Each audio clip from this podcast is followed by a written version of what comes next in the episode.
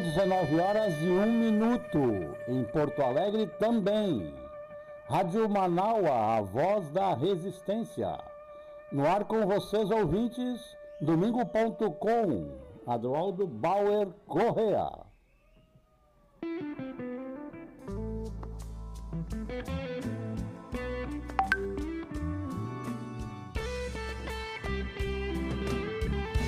Em Porto Alegre,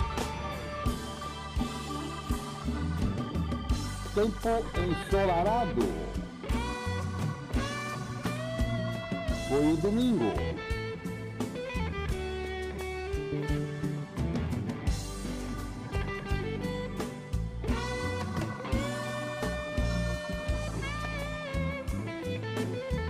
E agora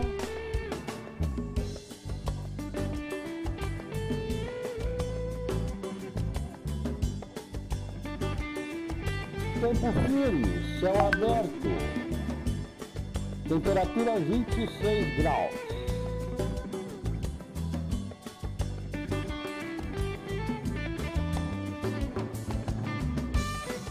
Estaremos com vocês até às 20 horas.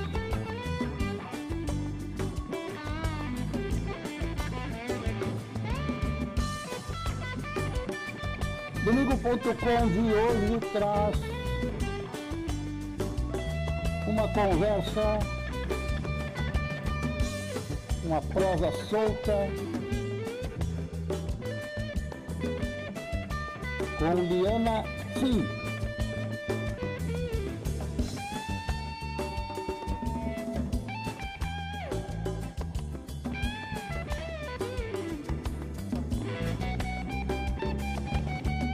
Vamos trabalhar, conversar sobre as dimensões da arte. Liana Tim, consagrada artista multimídia, arquiteta, poeta e designer, vive em Porto Alegre com ateliê em permanente ebulição. Sua produção mixa manualidade e tecnologia, conceito e materialidade, história e contemporaneidade. Transita pelas artes visuais, pela literatura, pelas artes cênicas e pela música. No momento, prepara a publicação de Dimensão da Palavra, um resumo da trajetória de 18 livros publicados a partir de 1986, reunindo 35 anos de poesia.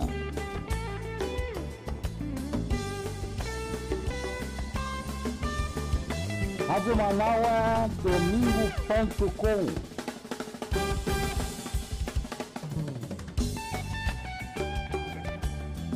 buscar o contato aqui com Liana Kim.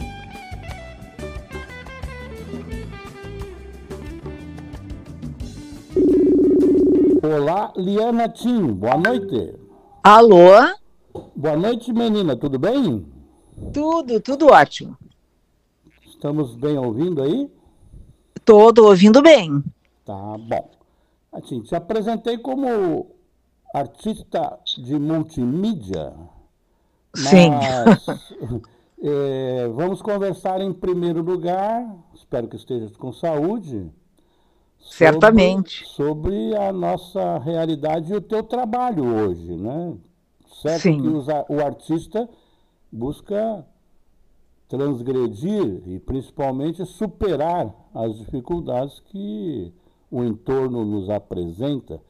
Estás preparando uma coletânea, uma resenha dos teus trabalhos de poesia para publicação agora?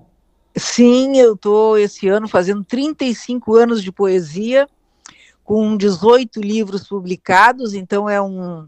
Eu acho que é uma data muito significativa e eu não podia deixar passar em branco, então recolhi todo o meu trabalho, toda a minha produção e ah, estou fazendo uma publicação que se chama A Dimensão da Palavra. Vai ter ser umas lançado- 10 mil páginas, então? Como? Vai ser umas 10 mil páginas?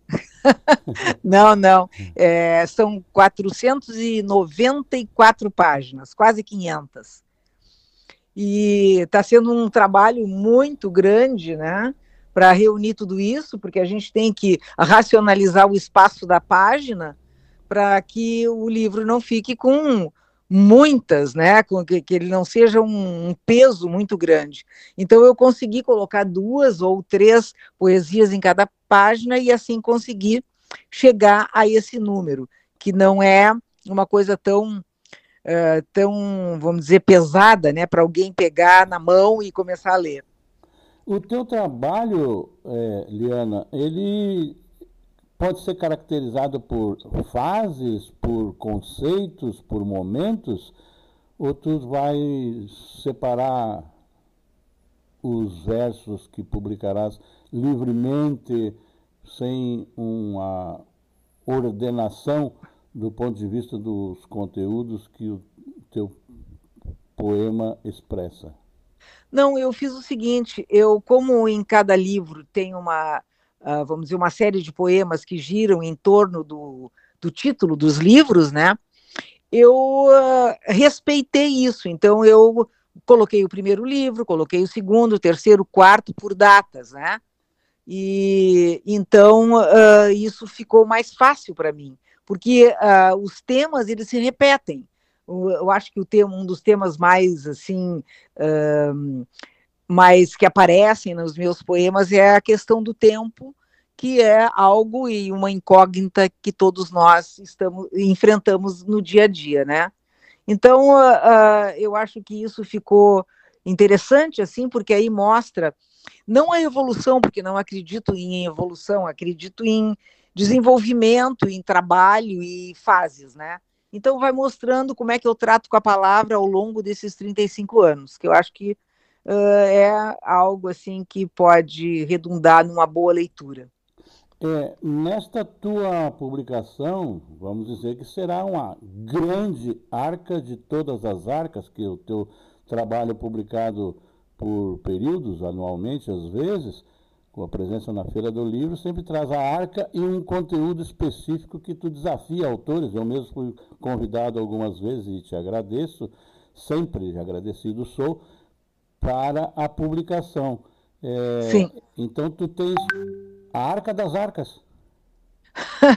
pode ser, pode ser o meu baú também, como a gente diz, né? O meu, meu baú, baú de, de, recordações, meu baú de achados, meu, meu baú da, da, afetivo, né? Porque o trabalho com a palavra ele tem assim uma relação muito afetiva comigo. É, é uma, uma linguagem que é muito importante para mim algo assim imprescindível na minha vida. E então é, todo esse trabalho ele traz também essa essa questão da afetividade, da amizade, do, da reflexão sobre a nossa realidade, sobre tudo que vivemos hoje, ontem e talvez vivamos no futuro, que é a incógnita de todos nós. Eu vou colocar o dado da realidade mais premente que agonia, angustia, eh, desafia a vida neste momento, que é a presença da pandemia. O Exatamente. O coronavírus produziu já 253 milhões 992 mil 879 casos notificados e 5 milhões 114 mil 678 mortes no mundo, sendo que no Brasil, lamentavelmente, temos 21 milhões, beirando 22 milhões, 21 milhões 957 mil 967 pessoas é que foram infectadas e, obviamente, alguma sequela resulta, mínima que seja, e às vezes graves, com uhum. 611 milhões 283 mil. Esses dados eu não tenho na cabeça, esses dados estão aqui no World Matter.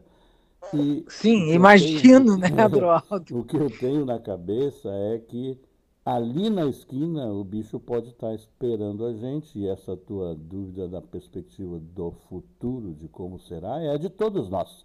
Exatamente. Mas tu faz uma recompilação do teu trabalho, uma consolidação na perspectiva de artista e de ser humano, de confrontar a tua vida com esse desafio contemporâneo, atual? Olha, esse desafio contemporâneo foi é, uma, vamos dizer, chegou até nós, né? De uma forma brutal, uh, apesar de que, assim, as coisas estavam meio que já se delineando que isso iria acontecer, mas as notícias começaram a ficar um pouco abafadas e tal, e chegou um momento que não se podia mais, ninguém podia mais ocultar essa realidade e aí estourou em todo mundo, né? Eu acho que foi assim lamentável. Eu passei um ano dentro de casa e a, a minha saúde mental ela ficou bem resguardada pela minha arte. Trabalhei muito, muito, muito e uh, para me afastar um pouco dessa dessa situação tão devastadora da humanidade. E ainda por cima, uh, além da gente ter esse, essa questão que uh, está fora do nosso controle, nós estamos tendo uma questão que poderia estar não é, no nosso controle, que é a realidade brasileira e com tudo que nós estamos vivendo com este governo que está aí e que espero que a gente consiga se desvencilhar em 2022. Então, essa pandemia, ela veio de uma forma muito, uh, muito ruim, muito triste, e ela poderia ter sido amenizada, né? Se a gente tivesse um governo que realmente fosse um governo cidadão e um governo que pensasse no Brasil como outros governos já pensaram e muito bem. Liana, eu, conheço um pouco do teu trabalho, a expressão na tela com as pinturas, no desenho gráfico virtual, nas publicações o teu texto, no palco o teu canto e mesmo a tua interpretação de artista de cena, dramatizando os Freuds e seus amigos, né? e, e vejo que tu tens permanente preocupação de defesa da humanidade e da vida. Isto foi o teu recurso para, nesse isolamento, buscar é, o confronto e a permanência, a existência. Eu te pergunto se tu trabalhou mais a perspectiva da tela, do canto, o que mais tu trabalhasse nesse, nessa reclusão? Olha, por incrível que pareça, eu, eu tive um retorno muito satisfatório e de muito prazer eu retornei ao desenho. Eu, uh, nessa, nessa pandemia, eu uh, criei mais ou menos uns 130 desenhos. Eu passava uh, desenhando de manhã à noite e ouvindo as notícias e também, num certo momento, acompanhando aquela CPI, Uh, e desenhando, e desenhando, e desenhando, e desenhando, e tentando ter uma esperança para esse Brasil né? e fazendo da arte esse meu, essa minha linguagem, essa minha fala, essa minha possibilidade de ter uh, um pensamento reflexivo, um pensamento que tenha uma positividade, porque é, é importante que a gente, naquilo que a gente faz, ter muita positividade. É, nós temos esse, esse dever e, esse, e essa obrigação de fazer isso para os nossos semelhantes. Então, era isso que eu fazia nesse momento em que as coisas ficaram muito ruins. É, tivesses recentemente uma presença pública, foi a primeira da tua saída, parece que foi a segunda, tivesse também painéis expostos na escadaria da, da Borges, ali no viaduto Loureiro da Silva. Sim. E, e também sofresse uma agressão de perfil de tipo anticultural naquele painel que foi coletivo, né? Uh, nós todos tivemos um, uma agressão, uh, porque se um agride um artista, colega nosso, estão, está agredindo a todos, né?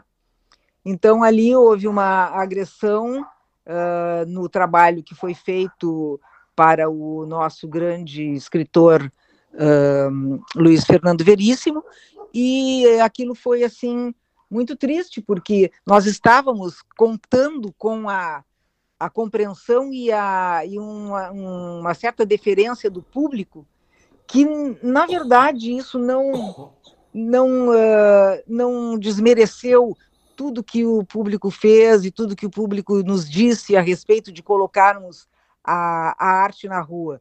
Então, eu não considero que essa agressão tenha sido de, do público, considero que essa agressão tenha sido de algo pontual e que uh, de alguém pequeno que não entende exatamente a importância da arte dentro da sociedade. E agora nós estamos indo para Caxias com a, com a exposição, maravilhosa exposição, com nossos colegas que trabalharam esses grandes escritores, e isso é muito gratificante no momento de pandemia. Também, eh, em relação a esse tipo de trabalho, eu participei de algumas mostras no Transurb. Eu fiz um apanhado geral sobre Porto Alegre, porque eu tenho muitas obras sobre Porto Alegre, a cidade que eu amo, e ali, então, tanto a, a biblioteca, as bibliotecas do Transurb, as estações e os trens veicularam vídeos com os meus trabalhos de arte e com um texto que eu uh, disse, né, que eu interpretei nesses vídeos a respeito da história de Porto Alegre, de tudo que ela representa para mim. Então, eu tenho procurado uh, trabalhar com esses espaços para me aproximar um pouco mais da, do público, não deixar que a arte fique só dentro de museus, dentro de galerias, mas que possa também transitar em espaços mais públicos, em que as pessoas uh, transitam por necessidade de deslocamento, como é o Transurb, ou para trabalhar, ou para lazer, e isso me dá uma grande satisfação. Eu percebo na tua fala e no, no acompanhamento do teu trabalho uma, uma certa é, busca de tornar conhecido do povo, tornar popular neste aspecto, portanto, o teu trabalho artístico, que, é, é, que não é um castelo, não é uma, uma, uma igreja onde aquilo se preserva para fiéis. É, porque a arte ela incomoda, desacomoda, inquieta, ela possibilita o, o lúdico, o prazer, a fruição, ela tem sentido nesse aspecto, embora, como diz o Fernando Pessoa, ela não serve para nada. Né? Não serve para nada. é, medida, ela medida... tanto não serve, ela tanto não serve para nada que nessa pandemia todo mundo precisou demais dela e usou a arte, não é? para o seu equilíbrio uh, de saúde mental. Então, é ela, não, ela não serve para. Isso, exatamente porque ela não está a serviço de qualquer causa que não seja a do artista. É isso que o poeta diz no, no verso. Né? Ela não exatamente. serve. Ela Exato. é. Ela é. exatamente. É. é. E nesse, nesse aspecto, a tua relação com o público, é, é, tinha saudades disso, do palco, da, da, da, da conversa, da, da, apreciação crítica? Ah, bom, é, essa, esse contato, esse contato pessoal, puxa vida, tem até hoje me dado muito, muita tristeza de não poder uh, compartilhar com as pessoas, tanto os shows de música que eu vinha fazendo, os saraus de poesia, que agora começam a retornar. E eu acredito que eu vá recuperar um pouco isso no dia 14 de, de dezembro, quando eu vou lançar o meu livro uh, num espaço uh, muito interessante da Giordano Bruno. Alô, Liana, sim. Alô. Oi, perdemos o contato? Alô, Adroaldo? Sim, estás me ouvindo? Tô, caiu, mas voltamos. Voltamos. Estávamos na Jordano Bruno falando do espaço de lançamento da tua nova publicação. Exatamente. Lá tem um, tem um, um café muito bonito, tipo um bistrô, que se chama Empório Nouveau. E a gente conseguiu uma coisa que há horas eu estava querendo. Nós vamos no dia 14 de, de, dezembro. de dezembro fazer um, uh, o lançamento do livro A Dimensão da Palavra junto com um sarau de poesia. Isso, claro, que não é novidade, quantos saraus existem e as pessoas adoram ouvir as poesias dos poetas dizendo. Mas a gente conseguiu uma coisa muito legal, que é fechar a rua por algumas horas. E nós vamos fazer esse evento no leito da rua, que eu acho que vai ser uma coisa muito interessante, muito instigante e uma coisa que está me dando muita alegria. Então, é isso que a gente está tentando uh, organizar para acontecer nesse dia do lançamento do livro, a, a Dimensão da Palavra. Sabe que essa tua notícia do formato do teu lançamento me deu arrepios de prazer aqui. Eu fui Exato. o campeão de trancar ruas na cidade com a programação de descentralização da Secretaria da Cultura.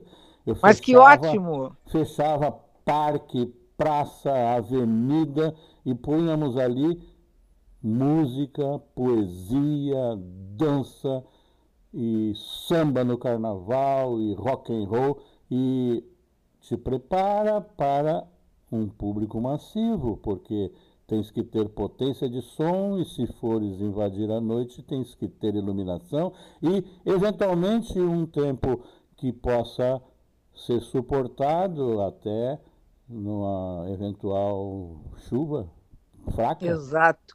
Eu sei. Mas assim, ó, nós temos. Procura um todo. Oi? Procura um todo. É, assim, ó, nós, nós temos. Uh, não é toda noite, porque ali é um, é um ambiente de residencial. Então, a gente teve uma licença até, eu acho que até às 10 da noite, das 7 às 10, mas já é um tempo bom para a gente poder ali conviver com as pessoas, porque é um espaço aberto, é, a gente tem aí a facilidade de seguir as normas uh, de preservação não é, da, da saúde em relação a, a coronavírus e tal, então isso ajuda bastante, né? Perfeito. É, a ideia de fazer em público, eu digo te prepara, é para ter Alcance de som, se tu tiveres mais de 500 pessoas, isso se torna, e é possível sim, a curiosidade e a divulgação e os nomes que te acompanharem, e o teu próprio nome, os teus convites, tem, tendem a ser de, desta forma massivo. Mas o que eu digo é a intempérie, do ponto de eu vista... Sei. Eu sei. Agora, Agora, o, o evento é um evento que vai ser um evento, como é que eu vou te dizer, singelo. Eu não tenho. Uh, não tenho condições de transformar isso em algo como, por exemplo, todos e tal. Não, não é essa a ideia. A ideia é fazer uma coisa simples que possa uh, agregar bastante pessoas, porque ao ar livre, né? E, e para não haver aglomeração. E, e claro que a gente vai tentar convidar os amigos e tal, e não vai impedir ninguém de olhar e de, de ouvir, mas não será esse evento que tu fazias, que tu tens know-how. Eu simplesmente estou tentando fazer algo que possa é, ser agradável num, num, tempo de pandemia e possível para as pessoas também poderem uh, usufruir desse momento. É, situando na perspectiva, no, que já aconteceu, não querendo comparar, apenas referir, é, as pessoas gostam de poesia em público, como gostam da feira, como gostam do boneco, do teatro de boneco, gostam da arte. As pessoas vão em casa buscar as famílias, os filhos, as crianças, os parentes, e agora com o telefone celular, elas se comunicam Imediatamente. Rapidamente. Rapidamente. Uhum, certo. Então, te prepare para a perspectiva de ser, sim, multidão.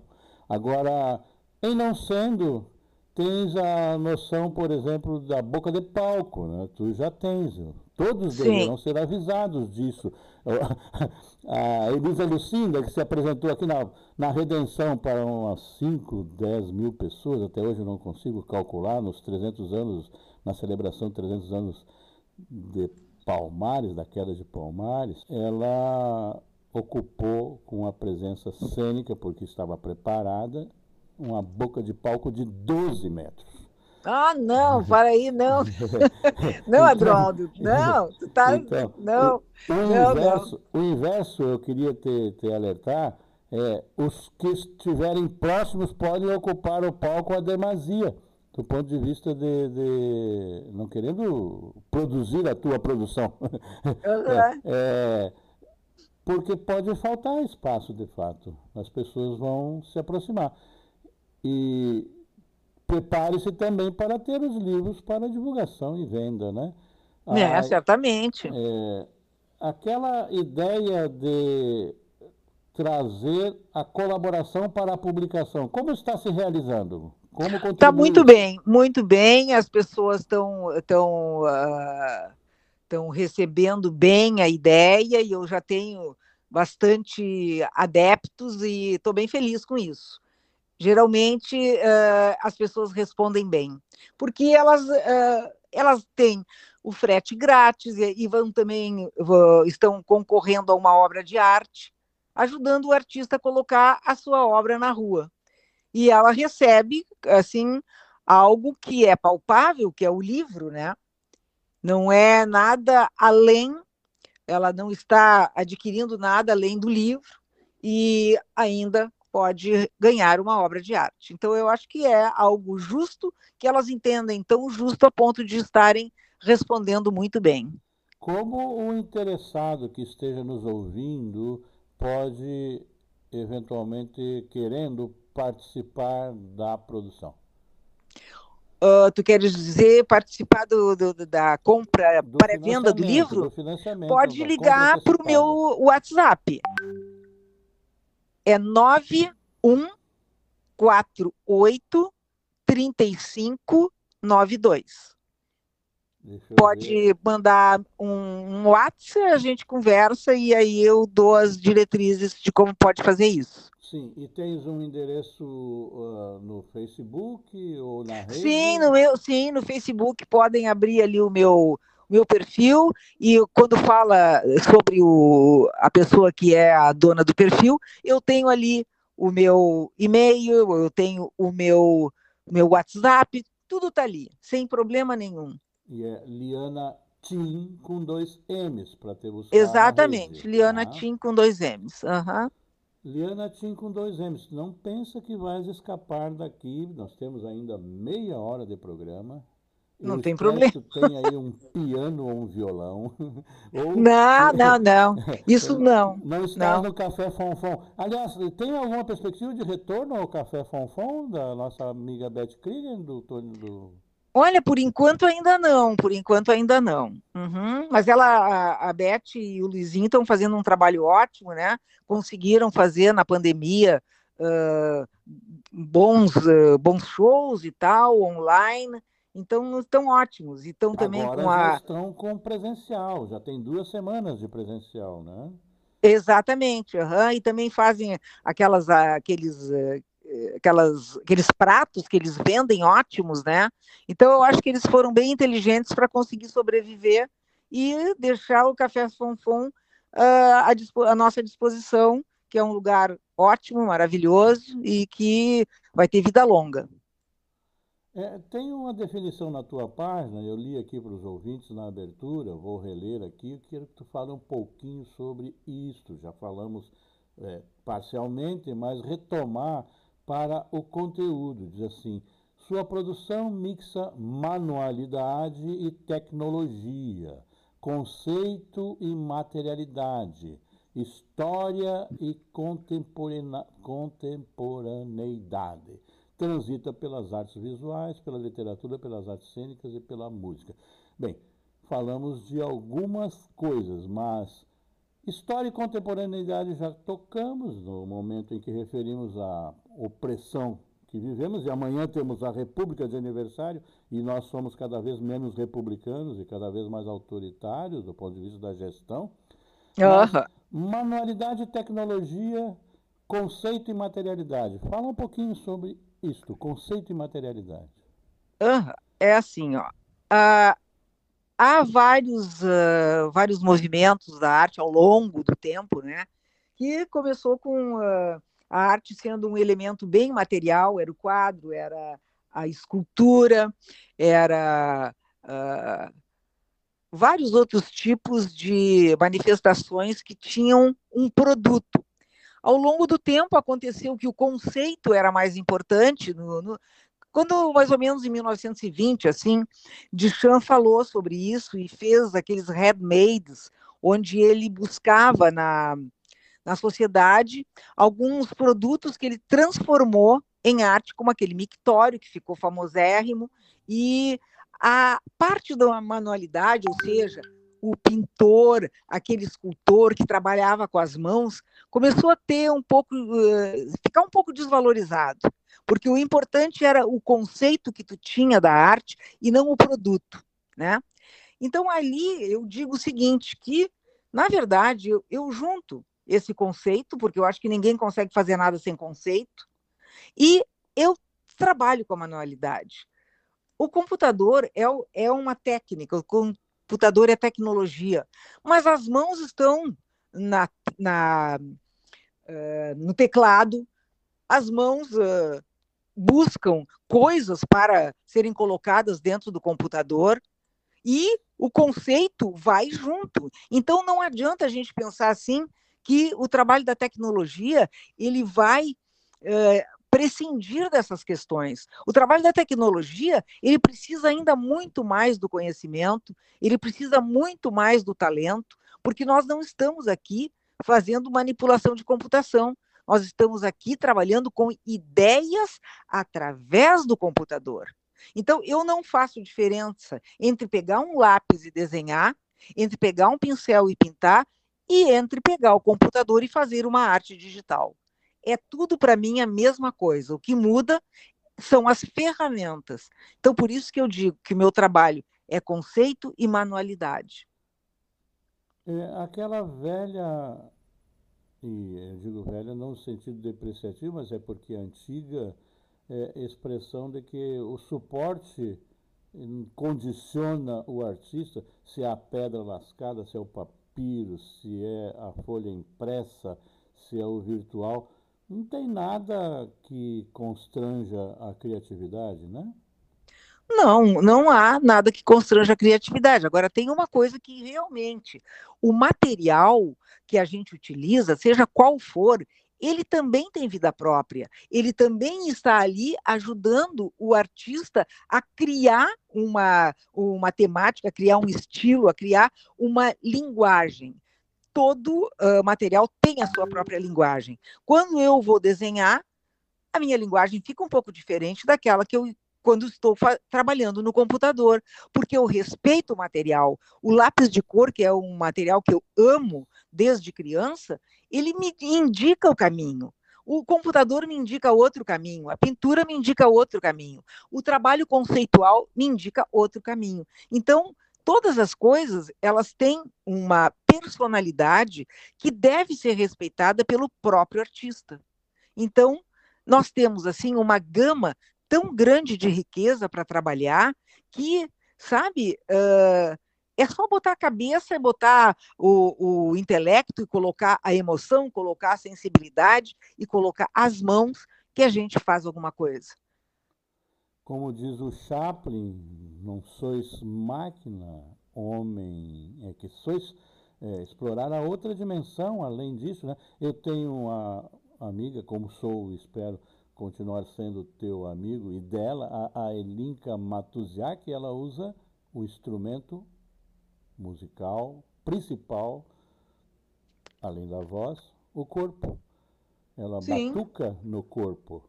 Oh, maravilha! É o trabalho dela mais expressivo e continuado. Ela faz oficinas, inclusive. Linka Matuziak. Ela trabalha exatamente essa situação de o suporte mais singelo permite alta criatividade, né?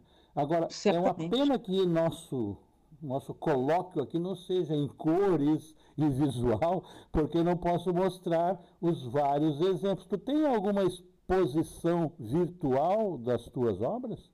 Não, tu podes, assim, ó, no Face eu uh, posto muitas obras, no, no Instagram também, mas eu tenho um site que tem muita obra minha, que é www.dasartesterritorio.com.br.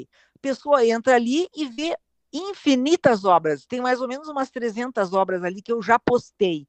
Uh, é, eu vou postando aos poucos, porque às vezes não se tem tempo de fazer tudo, né?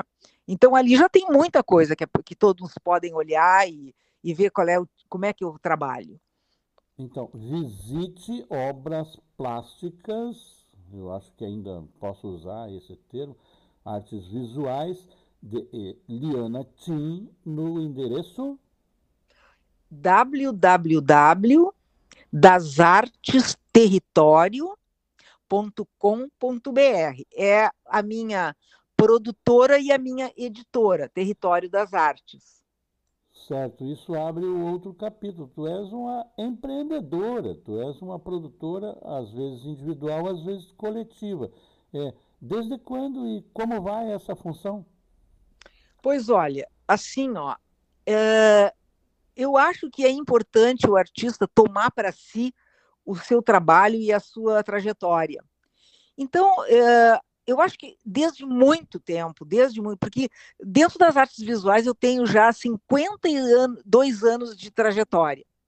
E desde sempre eu produzia minhas exposições, eu produzia os meus livros, eu sempre fiz uh, esse trabalho, entende? E ele foi uh, se sedimentando ao longo do tempo. A minha editora é uma pequena editora que prima pela qualidade, não pela quantidade. E vou fazendo essas coisas que, que vão sendo necessárias dentro do meu uh, da minha da minha história né de vida e é isso que acontece para o território das artes. Além de quando tu te envolve na Arca X ou na publicação coletiva Y das artes plásticas tu empreende terceiros de forma individual? Alguém que Sim. queira publicar por uma iniciativa tua de produção e publicação? Sim, já publiquei vários outros a, autores uh, na minha na minha na minha editora, já publiquei, certamente. Uh, aí o trabalho vai sendo ele vai ele, ele, ele, ele vai ser lido para ver se está dentro da linha da editora, né? E aí, se estiver dentro da linha de editora, com muito prazer, a gente vai editar. A pergunta que ocorre a seguir é como faz o contato de edição, autor, editor, em que endereço, Liana? O mesmo endereço, o mesmo endereço, ou o WhatsApp ou o meu uh, e-mail, que é liana.tim@gmail.com. Esse tim sempre com dois M's. Sempre com dois M's, aham. Uhum. Mas assim, se a pessoa não tem, uh, agora não tem algo para anotar, ou se não vai se lembrar, é só entrar no meu perfil no, no Face e ali tem todas as informações, o meu e-mail, o, o meu site, o meu, in, o, meu, o meu WhatsApp, o meu Instagram, tudo, está ali. Então, é, tens aí à mão algo para dizer das poesias, não quero ser aquele que vai romper o ineditismo da publicação, mas das anteriores que tu já divulgou, queres dizer alguns versos para nossos ouvintes? Não posso até dizer, vou abrir aqui aleatoriamente uma uma página, porque justamente estava te esperando e estava terminando de corrigir o livro que entra essa semana na gráfica, que é A Dimensão da Palavra. Tá? Então, deixa eu ver aqui. Vamos ver então, o que, então, que eu vou Liana te ler. Tim, dela, por ela. Oi? Liana Tim, dela, por ela. dela, por ela. Vamos ver o que, que eu vou aqui. Achei uma aqui. Vamos ver. Zoom. Renuncio ao detalhe, na miopia do que vejo. O desastre do universo é compromisso esquecido indignação faminta, lamentos e defeitos. O meu desastre é devaneio, febre alta, elástico forçado, equação atômica contínua. Não quero compreensão, quero ser levada a sério. Muito bom, muito bem. Ouça as palmas. ai, ai. Tu estás na feira do livro, né? Sim, estivemos lançando a, a Arca de, da Desconstrução, um livro que a gente convidou uh, 15 autores para conversar um pouco e escrever um pouco sobre a pandemia. Logicamente, não era uma temática assim tão fechada. É, o, o autor podia escrever o que quisesse, se quisesse também discorrer e pensar sobre a pandemia, podia. Então, foi um livro bem interessante, um livro que uh, teve grandes autores participando, o Alexandre Brito, a Kátia Simon, a Cíntia Moscovitch, a Dione Detânico, Helena Terra, Jane Tutiquian, o Luiz Paulo Facioli, a, o José Eduardo de Grazia, e aí vai outros autores ali dentro desta, desta pequena publicação. Neste formato das arcas, eh, tivesse já quantas eh, edições, não reedição do, do mesmo volume? Não, não. Essa arca começou em 2008 e ela é uma coleção, não é? E ela vai continuar, vai continuar, vai indo, vai indo, a gente vai chamando as pessoas, é uma antologia, uma coletânea que chama várias pessoas para discorrer sobre assuntos interessantes, né? É com muito carinho que eu faço essa arca, porque ela, ela foi criada por uma grande amiga minha que faleceu há dois anos atrás, a Tânia Mara Gali Fonseca. Era uma psicóloga social, uma mulher que tinha assim, que era uma intelectual e eu devo a ela muito o meu conhecimento de vários filósofos franceses, ingleses, e ela tinha um, uma retórica sensacional. E eu participei muito da oficina de, de criatividade do Hospital São Pedro, onde ela coordenava, junto com a, a com a Débora Bauman, e, e aí uh, ficamos muito amigas e ela criou essa coleção nessa, nessa época de 2008. E essa nossa, uh, nossa publicação desse ano é em homenagem a ela, Tânia Mara Gali Fonseca. Maravilha, sempre gentil. É, destes uma entrevista, eu estou lendo aqui no teu perfil, para o Matinal Jornalismo, pelo Luiz Augusto Fischer e Renato Rosa. O Exato. O deles é Liana Tim in Natura. Que dissestes lá que ainda não nos disseste aqui? não, lá, assim, cada um fez perguntas para mim, cada um dos convidados, né? Pelo, pela, pela editoria do, da revista. Então, uh, eram perguntas bem diferentes, perguntas sobre a minha a minha infância, sobre a minha adolescência, sobre uh, meus posicionamentos, sobre a criação, e eu fui discorrendo, né? Então, falei sobre as minhas origens, que eu tenho por parte de pai origem sírio-libanesa, por parte da mãe origem portuguesa e francesa, e uh, por parte do pai, uh, muito importante para mim essa minha origem árabe, que até hoje eu carrego com muito carinho. Meu pai tinha 11 irmãos, e todos moravam no Rio de Janeiro e a gente ia para o Rio todos os anos de férias e teve uma época que era tão importante, tão uh, tão fundamental o Rio de Janeiro para mim que eu tinha que ir uma vez por ano lá para sentir o cheiro das mangueiras, das amendoeiras e olhar o Cristo Redentor. E por parte da minha mãe, toda a família morava em Porto Alegre e morava na Cidade Baixa e a Cidade Baixa, para mim, tem uma importância muito fundamental na minha vida e em Porto Alegre. Luiz Afonso Lima Silva, uh, uh, agora não estou me lembrando das República, ruas, mas. João Alfredo, antigo... Lopo Gonçalves, Lopo Gonçalves, todas, todas João essas Alfredo, ruas. Antiga Rua da Margem. Tudo. Era, era, era onde moravam as minhas tias, morava a minha avó. E eu adoro ir para a Cidade Baixa, acho assim que ela tem realmente um perfil assim de Porto Alegre e eu discorri também sobre isso, a importância dessa desse desse bairro na minha vida. E aí fui indo, fui contando, contando sobre o colégio que eu que eu estudei, que foi o colégio americano, contei sobre os bairros que eu morei também. E foi foi indo, foi muito bom porque eu revivi uh, coisas importantes da minha vida. E é sempre bom a gente ter lembranças assim importantes, né? Uma outra coisa também agora que eu lembro que eu rememorei com muito muito amor e afeto foi a importância da minha babá para uh, o meu gosto do canto, que ela era uma cantora sensacional, só não pôde se desenvolver por uh, porque o destino não não quis, né? O destino não a possibilitou é, essa essa grande é, que o talento dela fosse para fora, mas ela deixou em mim essa, essa semente.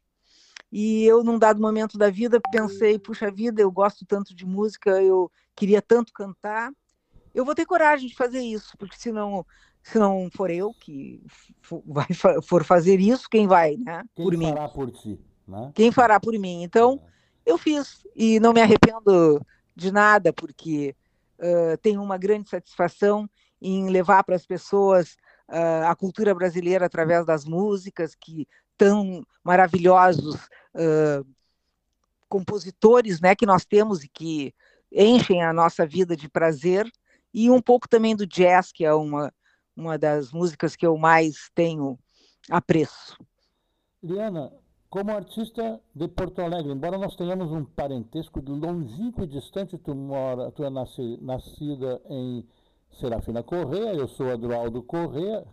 Uhum. então, em algum momento os Correias passaram pela tua cidade de origem ali e próximo do Piauí, onde eu nasci. Mas é Sim. o mesmo planeta Terra.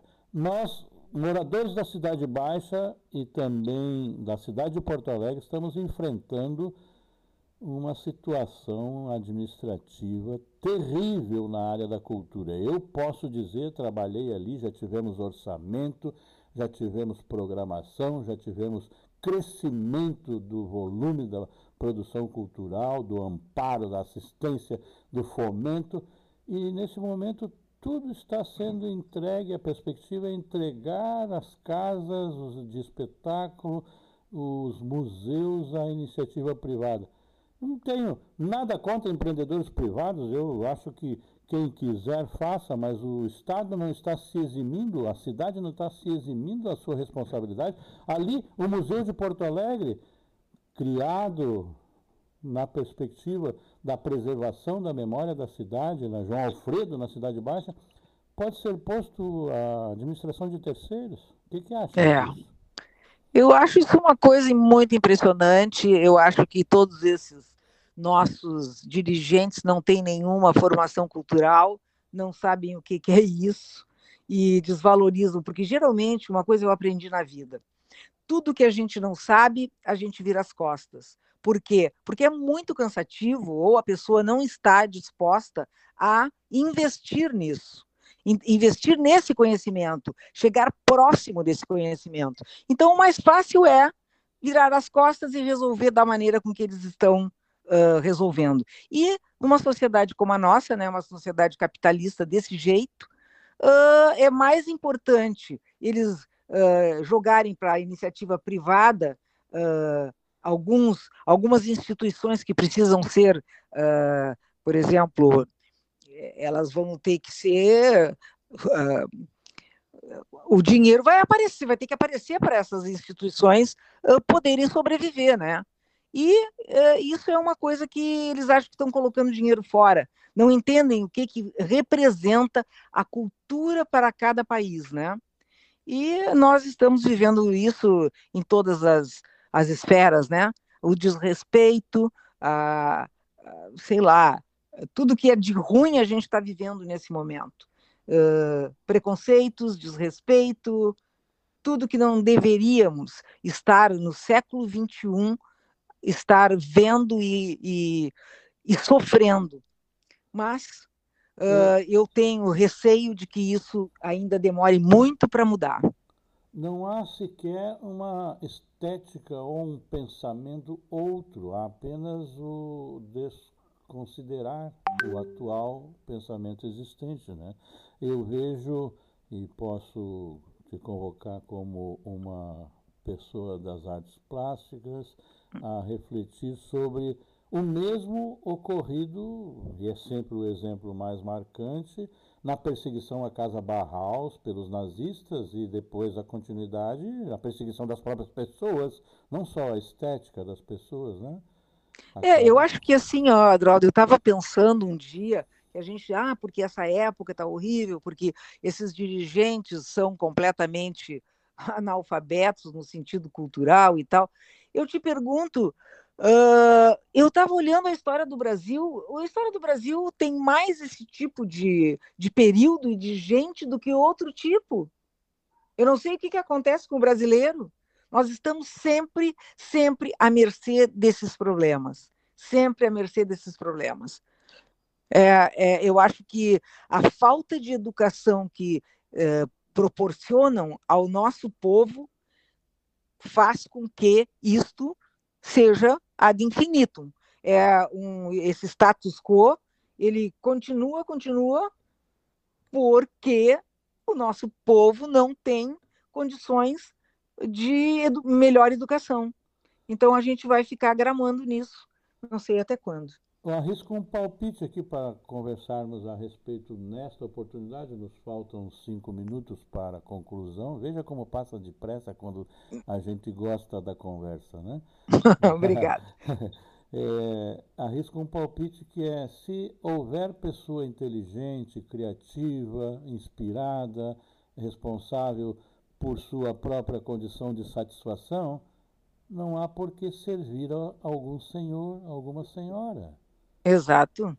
Então, Exatamente. se nós estamos eventualmente na perspectiva da autonomia e independência, as artes exigem isto, a criatividade uhum. requer, é condição básica, a democracia para a expressão e a situação óbvia de publicação, sem uhum. censuras, portanto, se o artista faz a crítica da cena, se ele inaugura a perspectiva de um mundo outro, quem quer preservar o colonialismo, o patriarcalismo, o mandonismo e todos esses exageros para pôr os dinheiros públicos nos bolsos, não nos quer inteligentes, né? Certamente, certamente. Quanto mais ignorantes, melhor para a manipulação, né? Uh, e é muito fácil hoje em dia mais fácil do que antes, essas fake news e tudo que inventam, que é assim, algo irracional, e a gente não consegue entender como é que acreditam nessa barbaridade. E, e tudo isso é uma loucura, é uma loucura. É, é, é desesperador. No meu, eu, no meu ponto de vista, é desesperador. É, eu sei como, porque eu vi num belíssimo trecho de Atahualpa, os ocupantes invasores trazem a religiosidade e o religioso apresenta a Atahualpa uma encadernação da Bíblia e diz assim, aqui está a palavra de Deus. Uhum. o Atahualpa pega o livro, põe numa orelha, põe na outra, olha, revira, atira no chão e diz, não fala.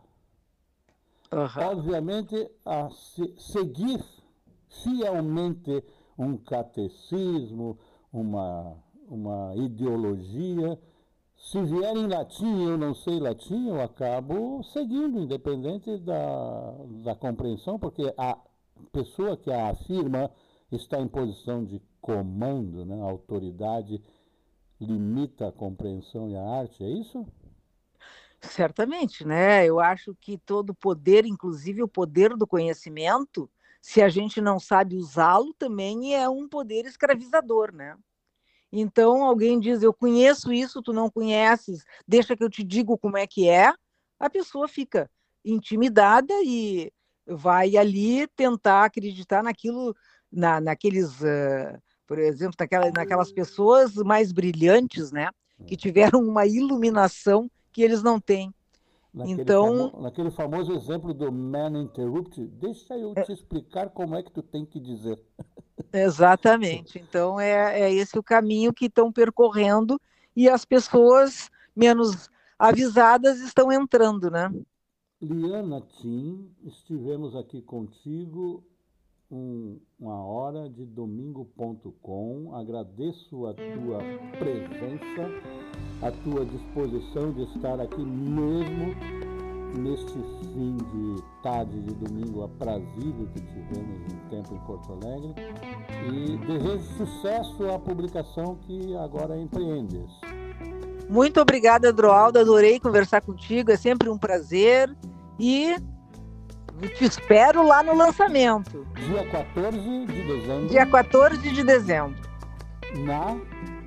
Na Jordano Bruno 13, Empório Novo. 19 horas. Exatamente. Agradecido, um bom final de domingo para você. Muito obrigada. Conversamos aqui, queridas e queridos ouvintes, com Liana Tim, que foi uma prosa agradabilíssima. Como dissemos, a Liana vai lançar Dimensão da Palavra, um resumo da sua trajetória em 18 livros publicados a partir de 86, reunindo 35 anos de poesia, dia 14 de dezembro. Voltaremos a falar sobre o tema. Nesse momento, 19 horas e 59 minutos em Porto Alegre. Vamos dar a previsão do tempo, o prefixo e vamos sair do ar. Tempo foi bom durante o domingo todo ensolarado. Neste momento 23 graus, tempo limpo, sensação térmica 24 graus, ventos de 22 km por hora. Para amanhã no feriado, previsão de chuva. Chuvisteiros esparsos terça, tempo parcialmente nublado com alguma possibilidade de chuva. Quarta, novamente chuva, a semana será chuvosa. Voltando o sol apenas pleno no sábado que vem. Nós voltaremos no domingo.com no próximo domingo. A você que nos acompanhou, agradecidos, ficamos. Desejamos um bom fim de domingo e uma boa semana. Rádio Manaua, a voz da resistência. Saúde!